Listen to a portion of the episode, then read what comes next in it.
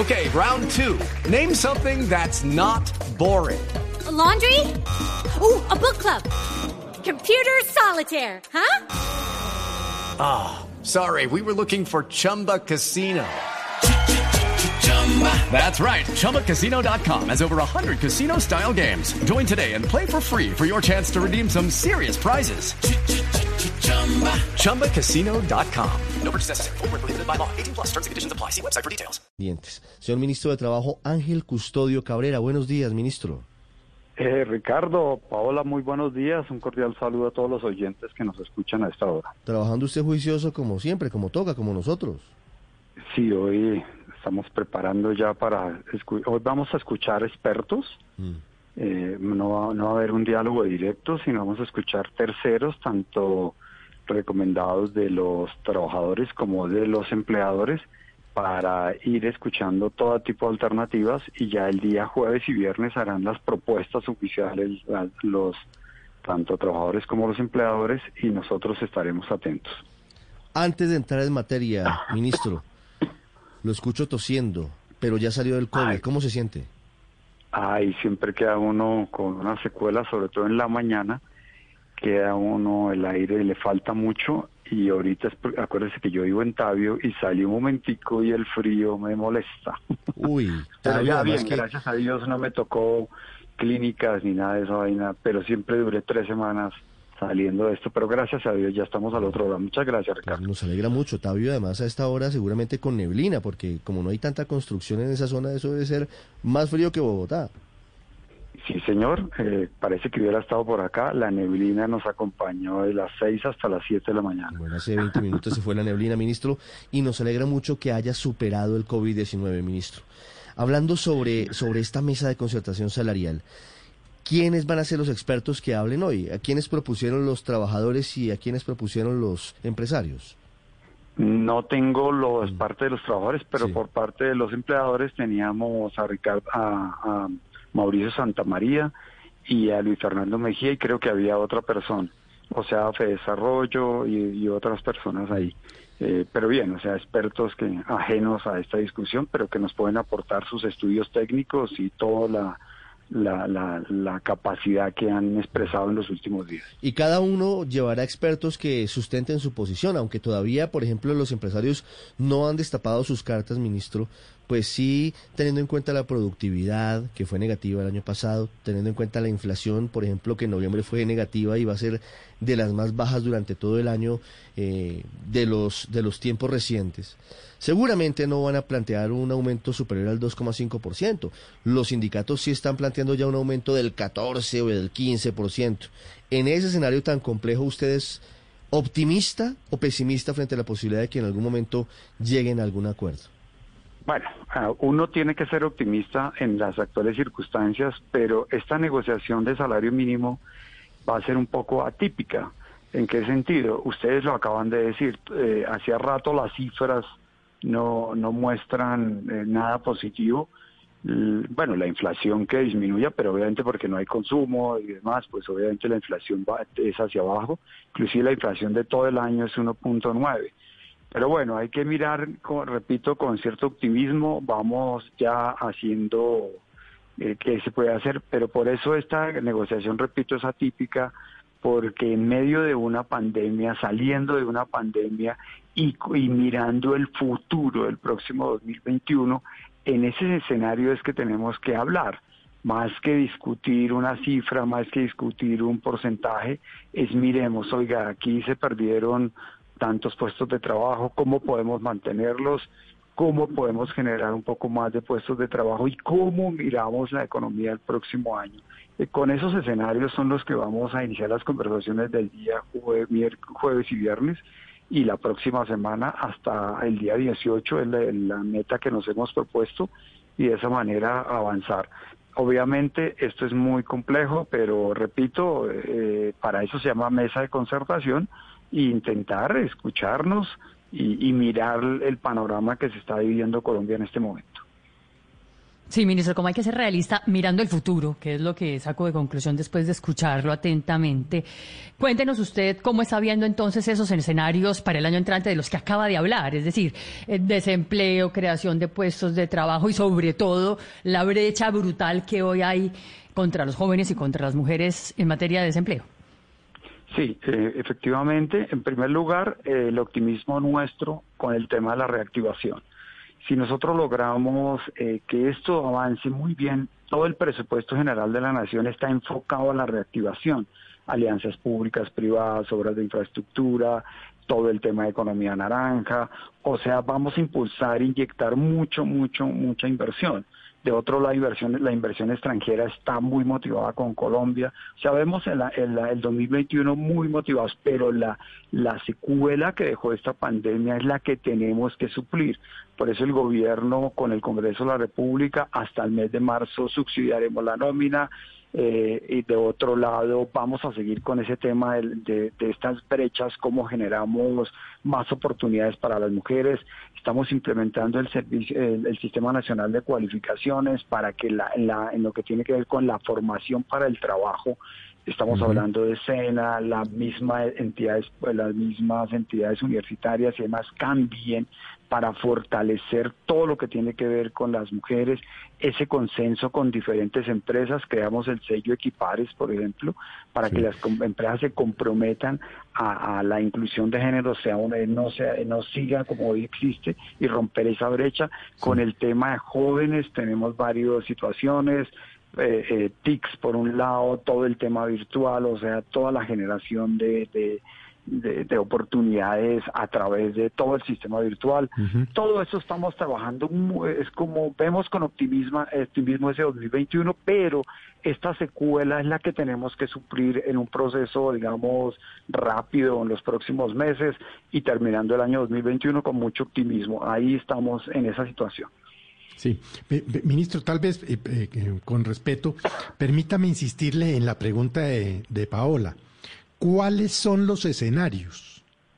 Es decir, eh, tanto inflación, tantos empleos destruidos, tantas pérdidas o utilidades en las empresas, tantos establecimientos de comercio cerrados, etcétera, etcétera. ¿Cuáles son los cinco, seis, siete o diez escenarios que van a llevar ustedes a la mesa de concertación? Felipe, mire, en primer lugar, eh, miremos todo lo que tiene que ver. Digamos, el escenario nuestro es reactivación, inversión para generar más puestos de trabajo. Estamos jugándonos a que entre un millón y medio y dos millones de empleos se generen con lo que estamos planteando. Dos, cuando yo hablo del Sistema Nacional de Cualificaciones y demás, es, es formación para el trabajo para que hoy las oportunidades de muchos jóvenes lleguen. Esto significa trabajar con el empleador, qué necesita el empleador, qué se necesita capacitar, el SENA dónde debe enfocarse para generar y romper esas brechas. Tres, en lo que tiene que ver con, con, digamos, con normas que van a permitir incentivar mayores, eh, digamos, incentivos tributarios que existen. Eh, eh, la, economía naranja tiene que generar empleo porque hay deducción de impuesto de renta. Los que contraten jóvenes en el sentido de, entre 18 y 28 años van a tener una deducción de impuesto de renta. Con todos esos escenarios nosotros le apuntamos a millón y medio, dos millones de puestos de generación de empleo. La inflación, digamos, puede ser moderada el otro año. La productividad va a ser positiva pasar de 0,6 a 1 o 2%. Bajo ese escenario nos estamos moviendo. También estamos terminando la misión de empleo que va a permitir entre, entre todos los expertos y demás, así hoy las centrales obreras nos acompañen, pero vamos a tener la mesa de concertación para mirar todo el aspecto laboral en Colombia, qué se requiere, qué normas se requiere. Todo ese es el escenario que estamos proyectando hoy terminando el año para empezar el otro año 2021. Hoy, ministro, la situación, como decía Felipe, es particularmente grave en cuanto a empleo femenino y juvenil. ¿Hay alguna medida de choque que se logre discutir en esta mesa de concertación? Vamos, vamos a hablarlo. Si hay algunas propuestas que haya un acuerdo, de, seguramente el gobierno, obviamente el gobierno tomará y mirará si hay alguna propuesta diferente a lo que hemos planteado últimamente. Sí, ministro, tienen ustedes el cálculo, pero el cálculo, cálculo y no a ojo de buen cubero, del impacto que traería esto sobre el empleo, sobre el desempleo, si se llegara a, darse una alza del 14% tal y como proponen y sueñan los sindicatos, ¿cuál sería la repercusión? No, no, yo no, no, yo acuérdense que es que el Ministerio de Trabajo es un facilitador. Vamos a avanzar en eso, pero yo creo que tenemos que llegar por lo menos a un, a un consenso eh, eh, la idea es que nos hablemos, nos, digamos cosas y busquemos una salida por lo menos lo más pronto posible y evitar que sea un tema por decreto. Eso es lo que voy a intentar hacer. Es el objetivo principal. Es el ministro de Trabajo Ángel Custodio Cabrera con nosotros en Mañanas Blue. Ministro, una última pregunta. El año entrante, según eh, ya se ha anunciado, y usted lo ha dicho recientemente, debe presentarse un proyecto consensuado de reforma laboral al Congreso de la República. ¿Cómo va esa discusión? Porque, entre otras, los sindicatos han sido reticentes a regresar a, la mesa en la que se estaban discutiendo esas iniciativas. Pero, ¿en qué está pensando el gobierno? No, vamos a revisar todos los temas. Por ejemplo, eh, las, el, el, la protección al cesante en lo que tiene que ver con las indemnizaciones, costos laborales, se va a mirar toda la flexibilidad, todos los temas laborales y demás, cómo está el tema de contrataciones, haciendo los análisis en los últimos 5 o 10 años.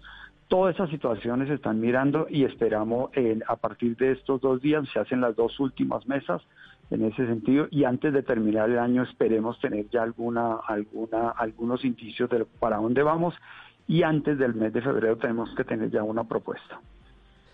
¿Y hay posibilidades de que se sienten los sindicatos en esa mesa, ministro? Pues mire, este es un tema muy sencillo. La mesa de concertación laboral, por lo menos ahí se tienen que llevar mm. lo que lo que sugieren los expertos de la misión de empleo y ahí están ellos y ahí estaremos mirando empleadores y trabajadores que mm. se vislumbra para el otro año y, buscaremos los mm. consensos necesarios para que este país avance. Sí, pero ministro, ¿el gobierno planteará en esa mesa la posibilidad de que haya eh, ya una extensión amplia del pago por horas y de que haya alguna posibilidad de que haya pagos inferiores al salario mínimo? No, todos esos temas, repito, ahorita uno plantearlos sin, sin que los expertos nos digan, oiga, ¿por qué tenemos que hacer un trabajo por horas? ¿Cuánto vale la hora, por ejemplo? Todas estas situaciones las vamos a mirar lo más pronto posible y, avanzaremos. Sí, precisamente, ministro, eh, ya la reforma laboral pues se las están haciendo de alguna manera por derecha y literalmente por derecha porque fue movida por el Centro Democrático esta ley que pasó en el Senado ya de reducir la jornada laboral de 48 a 40 horas a la semana. Ministro, ahora va esto para Cámara de Representantes. ¿Qué van ustedes a hacer? ¿Qué va el gobierno a hacer? ¿Y cómo impedir que esto siga y lleve, llegue eventualmente a una sanción por parte del presidente? No, vamos a mirar, eh, mire, uno en esto eh, exactamente, Pablo, usted lo acaba de decir, tenemos que trabajar más con el Congreso de la República, hacer, eh, tenemos, ¿sabe cuántas iniciativas laborales hay en el Congreso? 150 iniciativas laborales. Es casi imposible uno de, eh, sentarse con un proyecto acá, otro proyecto acá, es muy complejo, pero vamos poco a poco mirando, por ejemplo, el tema de la jornada laboral. El solo hecho de disminuirla es como si nosotros eh, aumentáramos los salarios en el 12%. Eso afecta totalmente y, y por eso ya el ministro de Hacienda mandó un concepto negativo a ese proyecto de ley. Ya hablaremos con todos los temas que, se puede, qué acuerdo se puede llegar con, con los autores de este proyecto de ley. Es decir, que la incidencia de este proyecto, ministro, si lo entiendo, sería similar a aceptar la propuesta de los sindicatos del aumento del mínimo para el año entrante.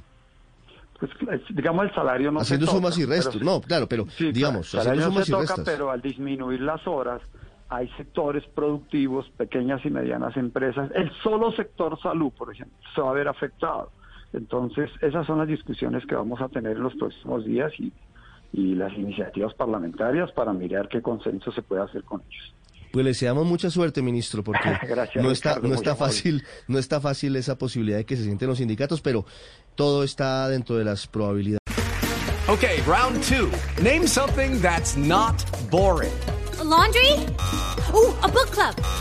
Computer solitaire, huh? Ah, oh, sorry, we were looking for Chumba Casino. That's right. ChumbaCasino.com has over 100 casino style games. Join today and play for free for your chance to redeem some serious prizes. ChumbaCasino.com. No purchase necessary. Full prohibited by law. 18 plus terms and conditions apply. See website for details.